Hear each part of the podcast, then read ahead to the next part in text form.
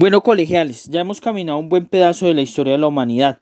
Eso siempre genera muchas inquietudes. Por ejemplo, si anteriormente vivíamos en comunidades pequeñas y nómadas, ¿cuándo el ser humano toma la decisión de ser sedentario y establecerse en un lugar? Pues como las gallinas. Eso mientras le echan maíz de esa finca no se mueven hasta que las desgañoten. Puede ser doña Emilia, hay muchas teorías, pero la que más se acerca es el descubrimiento de la agricultura y el arado de tierra con bueyes, adicional a la domesticación de animales, la ganadería y el sentido de pertenencia por la tierra, el valor religioso de los lugares, entre otros, que llevó a las constantes guerras de los pueblos por su tierra y por conquistar otros lugares. Perfecto, solucionada esa duda, pero nace otra. ¿Cuáles fueron los pueblos y civilizaciones más importantes en la antigüedad? Pues más adelante resolveremos esa duda. Mientras tanto, imaginemos. Hay un finicio, un mesopotámico, un egipcio, un hindú, un chino y un judío en una barca navegando por el Mediterráneo.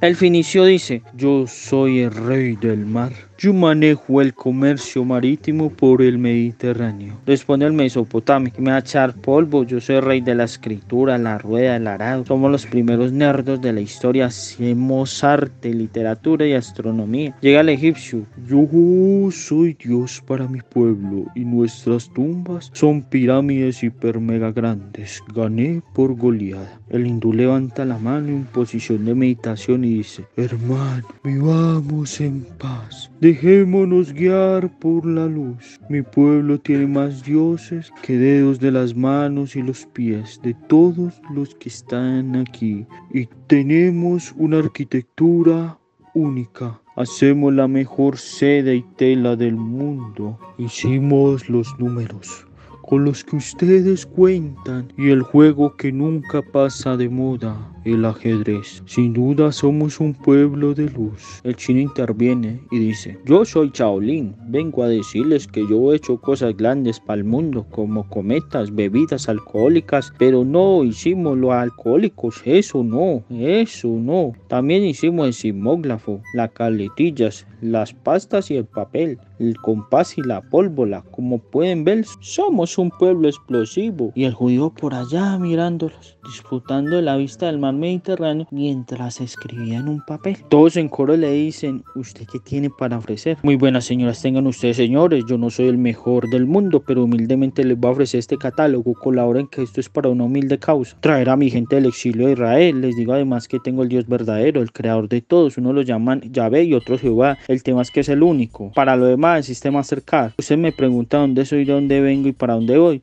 Yo soy hijo de mi mamá judía, sobrino de mi tío de la tribu Adán, primo de mi nieto Benjamín y papá de mi hijo José. Y el vecino que enseguida de mi casa, ese sí era samaritano y no lo quiere mucho que digamos. Yo soy dueño de Jerusalén. No es por chicaña, yo le devuelvo la vista a un nuevo ciego. Aquí donde me den consuelo vivas en el muro de los lamentos. A los mesopotámicos les enseñé a contar cuentos. Con mucho gusto les tengo a la venta. Aquel caballero egipcio, el que está sentadito con sombrerito, me pregunta qué se necesita para hacer la civilización más poderosa, bajarse del trono de Dios y gobernar con la gente. Y no es por chicañar, pero estoy vendiendo piedras tamaño extra grande para sus pirámides y esos viajes que hacen después de la muerte. A usted, señor hindú, les vendo el jugo de la vaca, o sea, la leche. Ustedes que aman las vacas, ahí está el producto para que compren. Y ustedes que son tan tranquilos y relajados y están tan aburridos con esa vida así, les tengo la solución. Les presento a las mamás colombianas, a Consuelito, Amparito y Amelia. Y ellas con media hora de alegato, ya, con eso les daña la meditación de por vida los ponen a barrer, a trapear, limpiar baño, a lavar calzoncillos y a cantar música de plancha. Y usted, señor de ojitos chiquitos, sí, exacto, de la China, les tengo la pólvora para su confusión, lo digo por el confusionismo. Además vendo arroz chino de mano de obra barata. Y para terminar, no es que sea el mejor, pero yo manejo el comercio internacional, la banca y los medios de comunicación humildemente. Cualquier cosa pedido con mi manager. Recuerdo, todo lo dicho anteriormente en el cuento es imaginación de relator, no es la versión oficial. La versión oficial empieza la cuenta は。Buenos días colegiales, el día de hoy hablaremos sobre las civilizaciones antiguas y su aporte en la humanidad, tanto en el aspecto social, político, religioso, sino también en lo tecnológico, en el arte y la cultura. ¡Wow! ¿Cuáles fueron las civilizaciones antiguas más importantes, Julián? Atención chicos, hoy vamos a estudiar los primeros pueblos civilizados. El primero es el mundo mesopotámico. Civilizado significa con un alto nivel de desarrollo cultural y tecnológico. Tenía entre 4000 y 3000 antes de Cristo. Esas tribus agrícolas se sentaron en poblados que crecieron hasta formar pueblos y después las primeras ciudades de la historia. ¿En qué lugar de la tierra estaba la civilización mesopotámica? ¿Pero qué ha pasado? Donde estaba Mesopotamia, conocida como la tierra entre dos ríos. Mesopotamia se situaba entre el Tigris y el Éufrates, sobre todo en lo que es el actual Irak.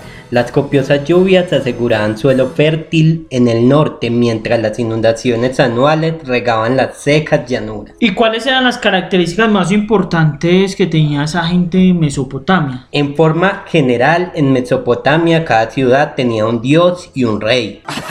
sí. También fueron los inventores de la rueda. 3200 años antes de Cristo fueron los que hicieron el arado y debemos darle gracias a los mesopotámicos por el increíble álgebra. ¡Tengo miedo! También fueron muy apreciados por su habilidad en la escritura y todo lo relacionado con el comercio, los tributos, la astronomía y la literatura. Bueno, y ahora cuéntanos sobre la gran civilización egipcia. La gran civilización del antiguo Egipto surgió en un desierto hace 5000 años antes de Cristo. Por esta tierra reseca discurría el río más largo del planeta, el Nilo. Todos los años se desbordaba para facilitar los sedimentos fértiles en las orillas, donde se podían cultivar suficientes alimentos para mantener artesanos, soldados, sacerdotes y poderosos reyes. Los faraones, el primer periodo de la civilización del antiguo Egipto, cuando se construyeron las pirámides, se conoce como Imperio Antiguo. Fue una época pacífica y próspera, y el Nilo influía en los aspectos de la vida y la muerte. Bueno, Julián, este tema está muy interesante, pero cuéntanos qué más datos curiosos nos puedes decir de los egipcios. Bueno, Alejo, te cuento que habían distintos dioses y se creía que los primeros faraones en la versión viva del dios Horus como un dios con cabeza de halcón, el primer faraón. ¡Corre, no mires atrás! El antiguo Egipto se dividía en dos reinos, del norte y del sur, alrededor de 3000 años antes de Cristo. El rey Narmer unificó los dos reinos, por lo que lleva una doble corona. Muchas gracias, afición. Este para vosotros. Por otro lado, el comercio internacional. Egipto se enriqueció gracias al comercio con África y el resto del Mediterráneo, en donde intercambiaban cereales, oro, lino y papiro por cobre, además plata, aceite de oliva, madera y un perfume conocido como incienso. ¡Qué rica! El calendario egipcio se dividía en tres estaciones dependiendo del ciclo del Nilo. El primero era La estación de la inundación. La siguiente era Peret, la estación de la siembra y la germinación. Y por último estaba Chemu, la estación de la cosecha y sequía. Uf, está muy bueno. Relátenos sobre la dramática historia de oro del antiguo Egipto. ¡Qué habilidad, señor! Les cuento que Egipto consiguió una gran riqueza e influencia política en el apogeo del imperio nuevo de 1559 a 1069 a.C. Fue una época de arte y arquitectura fastuosa, ya que los faraones ordenaban construir templos y monumentos para honrar a los dioses y a sí mismos sin reparar en gastos. Los faraones se consideraban seres divinos.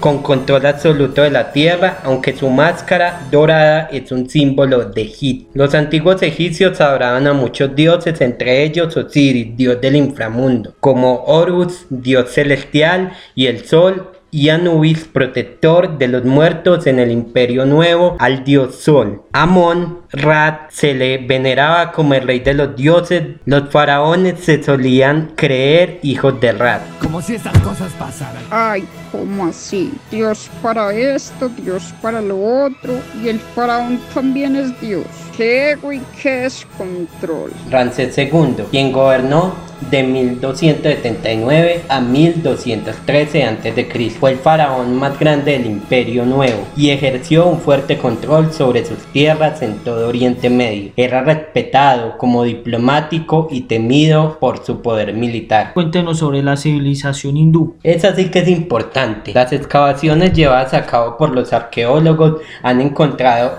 indiscutibles indicios que registraban sedentarización y urbanización propios de la civilización hindú del periodo neolítico. Este desarrollo posiblemente fue protagonizado por pueblos procedentes de Asia Central. Más tarde se fusionaron con otros pueblos que provenían del África. Fruto de estos mestizajes en la zona actual de Pakistán, se generó la civilización del río Indo. Vi que tenía ventaja y la aproveché. Es lo que hacen los héroes. O sea que eso fue una revoltura de todo un poquito. Tiene más cosas que un sancocho trifásico. Sí, claro, los historiadores coinciden en que un grupo étnico integrado por tribus arias llegó al Valle del Indo desde la meseta de Ankara hacia el 1500 a.C. y dominó o desplazó a los dravidas hacia el sur. En la actualidad, más de 185 millones de personas todavía hablan lenguas consideradas dravídicas. Los arios desarrollan la cultura védica, de la cual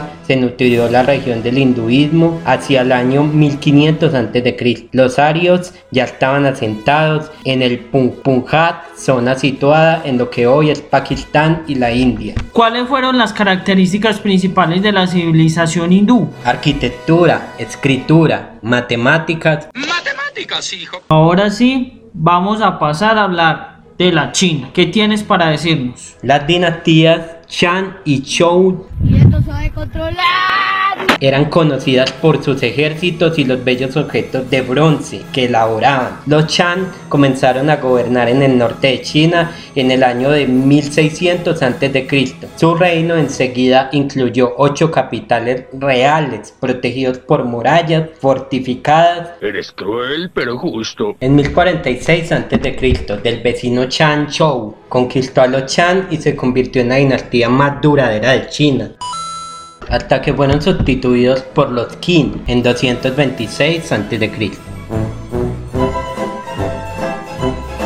Y ahora hablemos de los grandes navegantes de la historia. Les presentamos a los fenicios. La tierra fenicia, su origen data desde los principios del segundo milenio antes de Cristo, por semitas cananeos y su ubicación es lo que hoy es el Líbano, Siria Israel. Poblada los antiguos fenicios eran grandes navegantes y a partir del año 1200 antes de Cristo comenzaron a crear una red de rutas comerciales y se establecieron por todo el Mediterráneo. Su centro de operaciones era la antigua ciudad de Cartago en el norte de África y comercializaban materias primas como minerales metálicos, cobre y estaño, agricultura y explotación forestal, industria de artículos de lujo muy sofisticados en la época y de gran valor comercial como joyas, perfumes y cosméticos entre otros. Muy bueno. Esta gente no vendía la mamá porque la querían. Qué berracos tan culebreros. Llegamos a un pueblo que amamos mucho, porque ellas salen las dos religiones más importantes en la actualidad, es el cristianismo y el islamismo.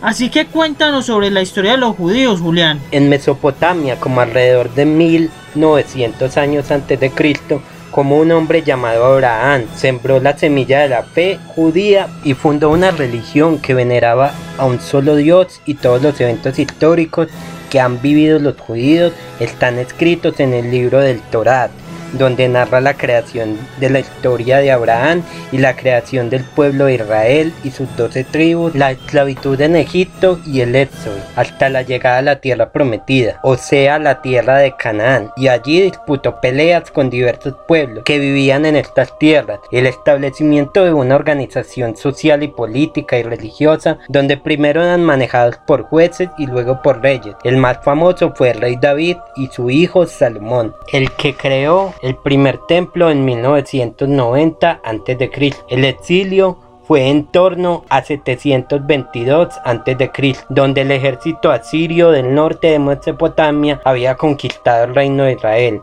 y fueron exiliados a Babilonia. El rey de Persa Darío 538 a.C. les permitió volver a su tierra y en el año 20 a.C. construyen el segundo templo de Jerusalén y en el año 70 después de Cristo destruyen el templo de Israel los romanos y los exilian de su tierra y se esparcen en todo el territorio romano, Arabia y norte de África por más de 2000 años. Técnicamente no hay nada de malo, ¿no? pero pues como que algo no cuadra, ¿no? Uy, pero este pueblo le cayó la peste completa. ¿Cómo han sufrido toda la historia. ¡Qué pecado! La verdad que sí, doña Emilia, pero aún siguen cuidando su cultura y aunque son un pueblo de poca población, influían en muchos aspectos en todo el mundo. Y eso es todo por el día de hoy, donde aprendimos sobre las civilizaciones más antiguas y su aporte en la humanidad, tanto en aspecto social, político, religioso, sino también en lo tecnológico, el arte y la cultura. Y los invitamos a que continúen en clase juvenil de cambio social. Hasta una próxima.